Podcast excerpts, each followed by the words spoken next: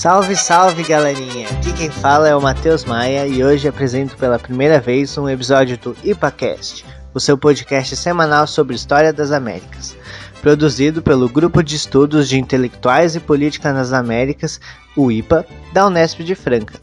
Nossa preocupação é trazer divulgação científica de qualidade, gratuita e de maneira acessível para todos, cumprindo uma das funções da universidade pública. E hoje, gente, nós vamos falar sobre o artigo La Batalha por la Opinión Pública, Radiodifusión y Política Comunicacional en la Vía Chilena al Socialismo. Tô treinando esse espanhol aí, um dia vai sair bom. bom, o artigo ele foi escrito pelo Alfonso Delgado, que é doutor em História pela Universidade de Colômbia, nos Estados Unidos. Mas, galerinha, antes da gente entrar na questão do artigo em si, eu acho que seria importante que a gente falasse um pouco sobre o contexto histórico e político no qual vivia o Chile com a ascensão do político socialista Salvador Allende é, no, ao cargo de, de presidente no ano de 1970. Isso ocorreu, acho que a primeira questão que a gente precisa lembrar, em plena Guerra Fria, ou seja, a, a sociedade chilena encontrava-se extremamente polarizada politicamente. No campo dos partidos chilenos, existia uma coligação de partidos da esquerda conhecidos como Unidade Popular, que compunham socialistas, comunistas, trabalhistas, diversas vertentes, né, é, sindicatos, e encontrava-se polarizado contra outros partidos que é, pertenciam à direita também. Os militares tinham muita força também, e o principal expoente, na verdade, do partido era o Partido Democrata Cristiano, que é conhecido popularmente, na verdade, como Democracia Cristina. E esses é, era, o, era o partido que, que englobava assim, a oposição ao Salvador Allende quando ele assume o poder em 1970. E é sobre esse contexto que ele passa a comandar a chefia do Estado, né? Esse clima de polarização, a insatisfação de alguns setores da classe média, dos militares, esses que surgiam com um discurso que temiam a instauração do socialismo no Chile, que ameaçavam constantemente a, a balança do poder e, e, a realidade é que o Salvador Allende, durante todo o mandato dele, se viu sempre ameaçado, né? Ele nunca teve um período de, de, de, de uma tranquilidade, né? De, de, de estabilidade, assim, no poder. E, gente, eu já vou pular pro final da história, porque o tempo é curto. e ele já é um pouco conhecido. O Salvador Allende ele vai se suicidar no Palácio Presidencial La Moneda em 11 de setembro de 1973, quando as forças golpistas do general Augusto Pinochet cercam e bombardeiam o palácio. Antes do suicídio, além de ele faz um último pronunciamento nas ainda poucas rádios que se mantinham fiéis ao governo, e isso vai ser um dos temas que o artigo vai abordar. É, ele faz esse pronunciamento e ele declara que ele já sabia o desfecho do golpe, que se aproximava e, e falava: Ó, não vou renunciar ao cargo e ele faz esse discurso na Rádio Magalhães, que, que tinha esse canal direto com o Palácio, o que possibilitou a transmissão do discurso. E, gente, para vocês terem uma ideia, anteriormente os militares, é, na, na hora que o Allende fazia o discurso dele, antes, de, antes do suicídio que ele comete, os militares já haviam bombardeado as torres de outras rádios que eram fiéis ao governo, que eram a Rádio Portales e a Rádio Corporación, de modo que a isolar a, a comunicação caso o Allende tentasse fazer um, um, discurso, que foi o que ele fez. Então, é, essa foi uma operação militar é, conhecida como Operação Silêncio, e ela possuía esse objetivo aí de, de isolar a comunicação do governo com a população que vai ser assim um dos pontos centrais que vão ser abordados no artigo. E essa operação, como eu falei, ela introduz o, a, essa ideia do Alfonso Salgado e o objeto da discussão do artigo que, vai, que eu vou abordar agora no próximo bloco vai ser sobre o projeto, uma discussão sobre o projeto socialista da Unidade Popular sobre a radiodifusão e as políticas comunicacionais do governo chileno.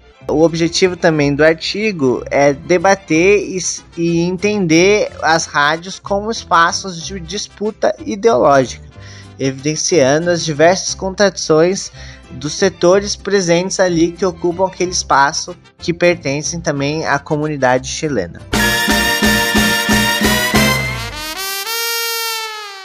Durante os três anos do governo do Allende, vai ser posto em prática um projeto de expansão da comunicação e radiodifusão do governo. Esse projeto ele vai marcar a expansão de emissoras de rádio por todo o país e a implementação de um projeto educacional, cultural e que estava de acordo com os valores da esquerda intelectual da época.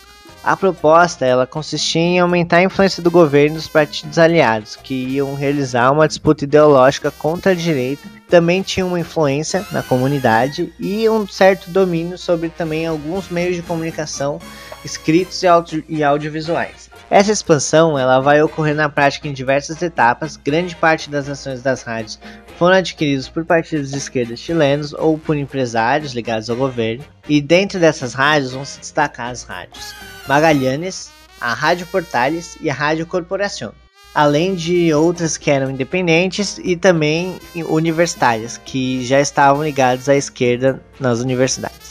A rádio, ela significava para o projeto socialista uma disputa na sociedade e, para além disso, uma batalha pela opinião pública, que é o próprio nome do artigo.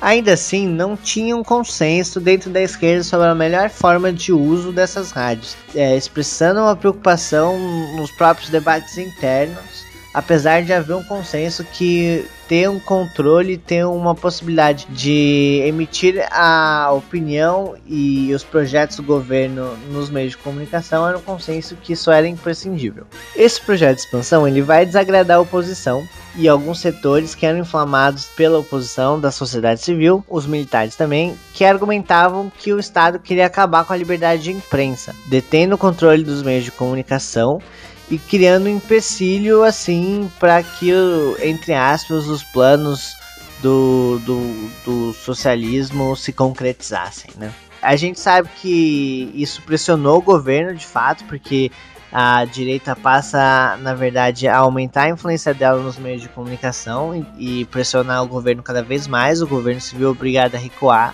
e aumenta, assim, na verdade, a polarização e a instabilidade política no país, porque passa a se criar um, um clima de disputa e um, uma verdadeira guerra, entre aspas, ideológica, assim. Dentre os mecanismos que são utilizados pelo governo socialista para expandir a influência dele, vão se destacar alguns. O primeiro deles é, era o uso da publicidade estatal, que era uma fonte de subsistência para as rádios na época, então elas utilizavam a publicidade do governo para poder existir e aí elas passavam a ter esse alinhamento com o governo. Outro recurso foi a autorização e a concessão de licenças radiais, e isso foi o que grande parte garantiu a expansão das rádios na época. E essa expansão possibilitando que muitas pessoas pudessem criar até uma verdadeira mídia mais independente, assim, né? Apesar de, de ser favorável ao governo. E um dos principais desafios que a esquerda vai encontrar nessa disputa que ela tinha com a direita foi uma certa dificuldade interna de conciliar interesses de implementar um projeto educacional que garantisse os interesses do Estado socialista e uma necessidade de produção que as rádios tinham de gerar entretenimento, um entretenimento não tão cultural, não tão intelectual, que era consumido é, quase que de uma maneira massiva. Então passa a ter esse conflito que os valores da esquerda não, não condiziam tanto com o que era passado. Então eles tentam implementar esse projeto, mas ele adquire uma característica conciliatória as rádios elas vão continuar passando algumas radionovelas que eram consideradas como vulgares, vão continuar transmitindo músicas, por exemplo, como rock and roll, como baladas, que não eram músicas consideradas pela elite intelectual da época como músicas culturais ou como se fossem qualitativas de alguma maneira. Muito pelo contrário, a, a, o projeto do Estado era transmitir cada vez mais músicas que, li, que lembrassem a ideia da própria cultura é, do Chile, né? Então, músicas folclóricas ou canções de protesto, canções trazessem a revolução de, algum, de alguma maneira como temática.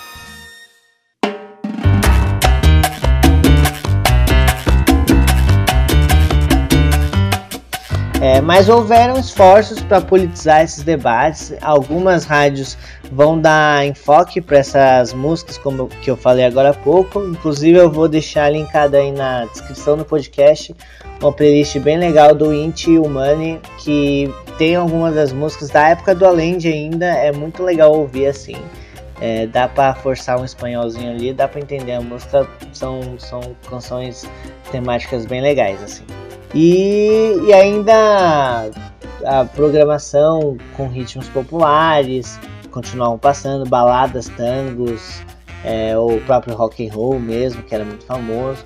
No campo das radionovelas vão dominar os programas destinados ao público feminino, que eram vistos como um, por um viés totalmente romântico, melodramático, que tinha as, as críticas da esquerda, mas como as rádios não abriam mão dessa, dessas radionovelas, que eram, davam muita audiência, passam a ser empregadas pequenas reformas, assim, no intuito de, de transformar essas radionovelas em, em algo que não fosse tão irreal, situações tão irreais, mais, mais próximas da realidade da população em si.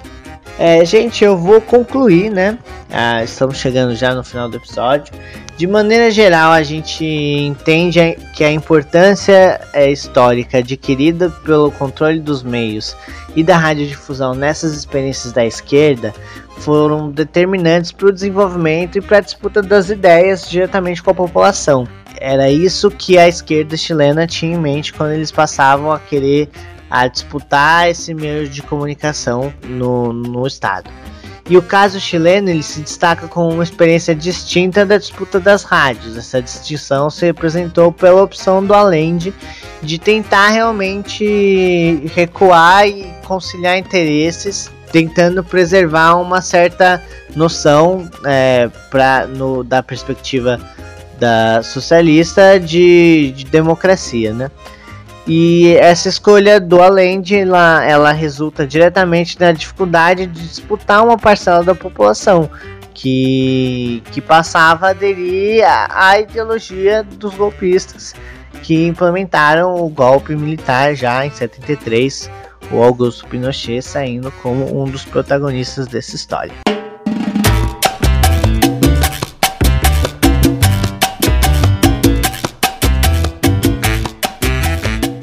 E vamos terminando assim mais um episódio do nosso querido IPACast. Espero que tenham gostado. E não deixem de nos seguir nas redes sociais. Estamos presentes no Twitter, Facebook, Instagram, Spotify e YouTube. Então se inscrevam, curtam, comentem e nos digam o que acharam do episódio de hoje. Lembrando que somos um grupo de pesquisas da Universidade Estadual Paulista, a Unesp de Franca. É a universidade pública contribuindo para levar conhecimento científico e informações com qualidade de maneira gratuita. Meu nome é Matheus Maia, desejo a todos vocês um grande abraço e vou ficando por aqui. Tchau!